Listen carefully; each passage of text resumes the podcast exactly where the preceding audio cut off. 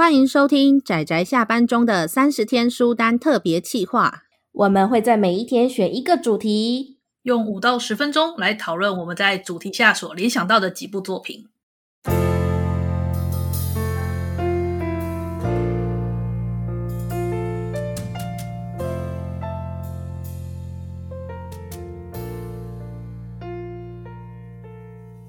各位听友，大家好，今天是三十天书单的第十八天，我是布姑，我是阿直，我是大酸梅。我们今天的主题是很喜欢而且作品名中有颜色的作品。嘿嘿嘿嘿，我觉得这个这个真的很天才呢，也不是很天才啦。好，首先我来推一个，我推一个很有名的，叫做《银之匙》。方昌宏老师的作品耶，yeah, 好喜欢哦！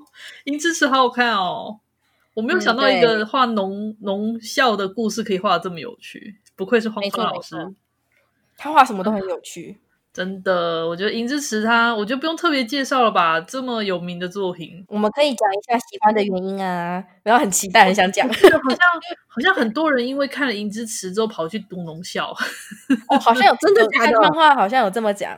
有啊，有说啊，方灿老师说，就是有人因为看了《银之匙》之后，就跑去读农校，他就觉得有一点，有点罪过。真的，你给我画农校多么的辛苦，为什么要来？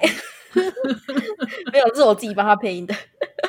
《银之匙》为什么喜欢？我觉得他最神奇的地方是，他明明就只是一个农校的故事，可是他却会让人很吸引人。因为像，没错，光是做个做个披萨，有没有？做光是做披萨，我都觉得好精彩哦！怎么会这样？它的它的精彩面并不是只说你如何去饲养，如何去干嘛，而是从他整个学校的氛围，然后他他开始怎么去张罗，然后到真的发生，然后跟同学的其他互动的这些事件，就整个就是让人觉得很精彩。我觉得它是一整个特别凸显出荒川丰的一部作品诶，就是、比起《钢之炼金术师》更直指荒川弘风格的一部作品。对啊，当然，那那就是他的生活嘛。就是以前的农校。我其实我喜欢《银之子》的原因啊，其实是很早，也不说很早，但他满故事满开头的时候就有一段，就是他主角不是就是彷徨嘛？那可是那时候他就、嗯、那时候就借着角色的嘴巴，就是说彷徨也没有关系，对，可以逃跑啊。嗯、那时候校长好像是他的校长吧，跟他讲说你可以逃跑啊，没有关系。那时候我就觉得、嗯、哇，这部。有戳到我的心，这样子。那当然，后续你知道，荒川弘的实力是可以认可的。不过最近，最近荒川老师因为家里的家庭的关系，他好像就只有接接一些改编作嘛，《亚尔斯兰战记》是不是？嗯，没错，是啊，好像就比较就没有这么完全投注在他的工作。原创作品，祝福他，嗯，希望家里平安。那再来换我吗？是我的话，我选毫不意外。好好好好，就是阿姑跟我都很想推的，这样可以吗？好吧，行，好，就是嗯，因为我是藤田和日朗的粉丝嘛，那么我当然我我也想推啊，就好，反正就是我们好，现在就是阿直、酸梅跟布姑联名推荐的，叫做《黑博物馆》，喜欢，这样可以了吗？好看，喜欢。那我觉得我们喜欢的方向应该是不太一样了，就我也觉得。但是不管怎么样，就是因为故事好，所以不管是喜欢哪一类的人都还是喜欢这部作品。对，《黑博物馆》是藤田和日郎比较早的时候画的一本单行本，叫做《黑博物馆》。那，中间后来延伸出来有后作，叫做《黑博物馆 Ghost and Lady》，在讲。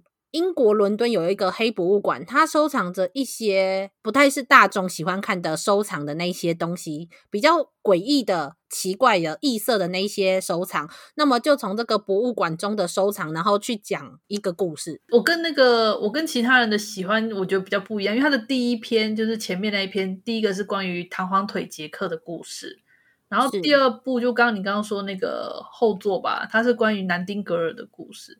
啊，我个人是比较喜欢弹簧腿杰克故事啦，嗯、虽然两部都很好看，只是这是个人喜好的问题。嗯、呃，黑博物馆我有推荐给我们的有站夜猫子点心部的主厨，他也说他看了觉得很喜欢，然后他想去买回来。那我喜欢这一套，喜欢到我觉我在英国的时候，我买我还买了英文版的回来。嗯，好厚呢，精装版。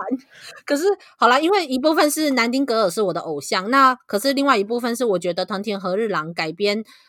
南丁格尔的生涯的故事，他虽然维持着真实发生的事情，可是他去描写的心境是用另外一种角度去描写，我觉得非常的特别，嗯、我觉得很棒，这就是我喜欢他的原因。没错，你知道弹簧腿杰克跟那个南丁格尔的故事都是有事件原型的嘛？那当然还有其他的短篇，他可以把这些大家那个耳熟能详的故事再重新诠释成他的风格，嗯、我就非常欣赏这种这种过程。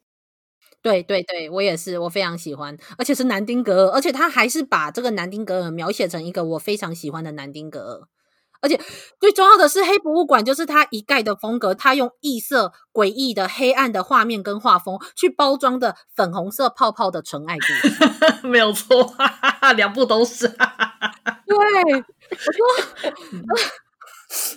藤藤田和日郎就是少数的少年漫画中，就是为了爱情可以就是奔波天涯，然后跟全世界为敌的那一种。你在讲的是傀儡马戏团是吧？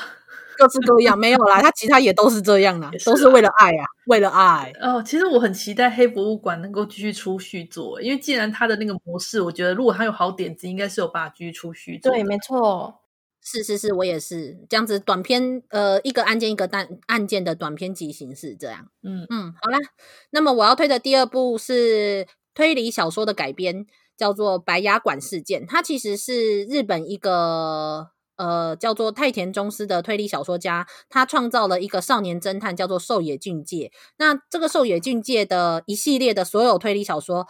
都没有中文代理，但是它改编成的漫画反而有一系列被台湾代理进来，所以我们看到这个故事不是看到小说原作，我们是看到它改编的漫画。但是我很喜欢它其中这一段白牙馆事件，而且狩野俊介是我少数我真心觉得真的才是少年侦探的一个侦探。因为很少年吗？不是，是因为通常你会去推理出一个案件背后的这些真相或错综复杂的关系。这个少年侦探通常会有着比较他的心理的年龄层比较高，嗯、可是其实他仍然是一个少年，所以他在这两个。这两个身份之之间的那种冲突，还有他行为上面跟旁边的人的一些冲突，其实是会存在的。但是你就会发现说，就是有某一些少年侦探团，好像到处跑来跑去，踩点就可以解决案件这样子，然后大家很开心。我就觉得就是很不真实。可是狩野俊介给我的感觉是，他投入这个案件的时候，他同时在看他自己，跟同时去解决这个案件，还有身为一个少年侦探，所以就是他会把少年成长糅合进去的意思。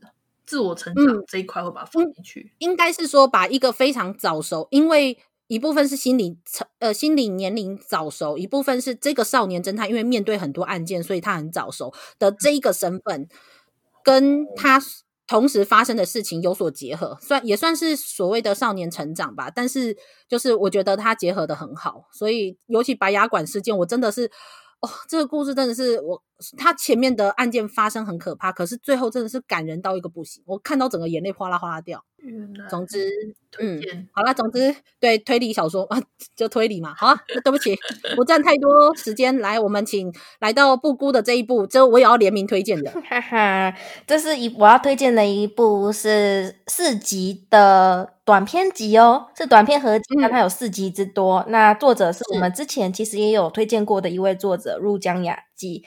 那这部短篇集的名字叫《群青学社》。群青本身就是这种颜色嘛，对不对？所以我就这次就选择了它来做推荐。那在我们之前的节目中，我们有推荐过入江雅纪的《斜云前往北北西》。嗯，虽然说这部我那时候好像没有讲，但其实我还是很喜欢这个作者的哦，非常非常的喜欢哦。学社里面有很多短片都超棒的，嗯，很有趣。其实陆江雅纪的作品，意外的我都买，可是可是我好像个人算是。最喜欢群青学社吧，群青学社相当的多彩多姿，我必须这么说，因为里面里面太里面是短篇集合集啊，所以各种有时候有些点子我觉得很有趣，不只是那种动人的可爱的爱情故事，有时候雪夜的一个宁静的茶也是故事的主题，这样子也很棒啊。嗯，是音乐啊，成长啊，各种的。我是觉得他他是寻觅一部短片的名字命名的吧？不是吧？没有，应该没有，应该不是，应该不是。只是他最后有一把那个所有的短片里面出现的人都合在一起，然后大家轮番出现，然后这就是一个群青学社这样。那另外这个作者入江雅纪啊，他在台湾还有一部诶已经完结，然后有代理的作品叫做《小乱之魔法家族》。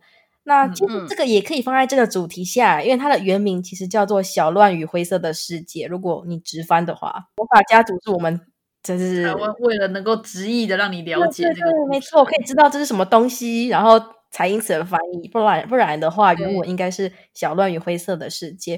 我也很欣赏这部作品哦，虽然大家 我这部我这部我倒是逃走了，因为我觉得你你不要小女孩出手啊，小女孩不是。不是重点，因为其实它其实有点零零散散的小故事。它本身一开始看的时候会觉得，就好像我们中文的翻译这样子，《小乱的魔法家族》。所以家族中的各个人啊，轮番出现，他们都有自己的小故事。你会觉得东一点西一点的，好像有点零散。主线在哪里呢？其实很有趣，但你摸不清。结尾的时候，一切尘埃落定，然后结尾的时候，作者用一句话、一个画面，然后把整个作品全部串在一起。我那一瞬间真的是觉得超强的，太棒了，太厉害了！为了这句话，嗯、对，非常的欣赏他。为了那个结尾，事实上我觉得这两部都比《邪云前往北北西》来的完整。可是因为毕竟《邪云前往北北西》还没有完结嘛，我期待它最后会有什么样的面貌。我们就废话不多说，所以那么我们今天的节目就到这里。告一段落，大家记得明天再收听我们的节目，赶快赶快记得明天听我们的节目哦！大家拜拜，大家拜拜啦。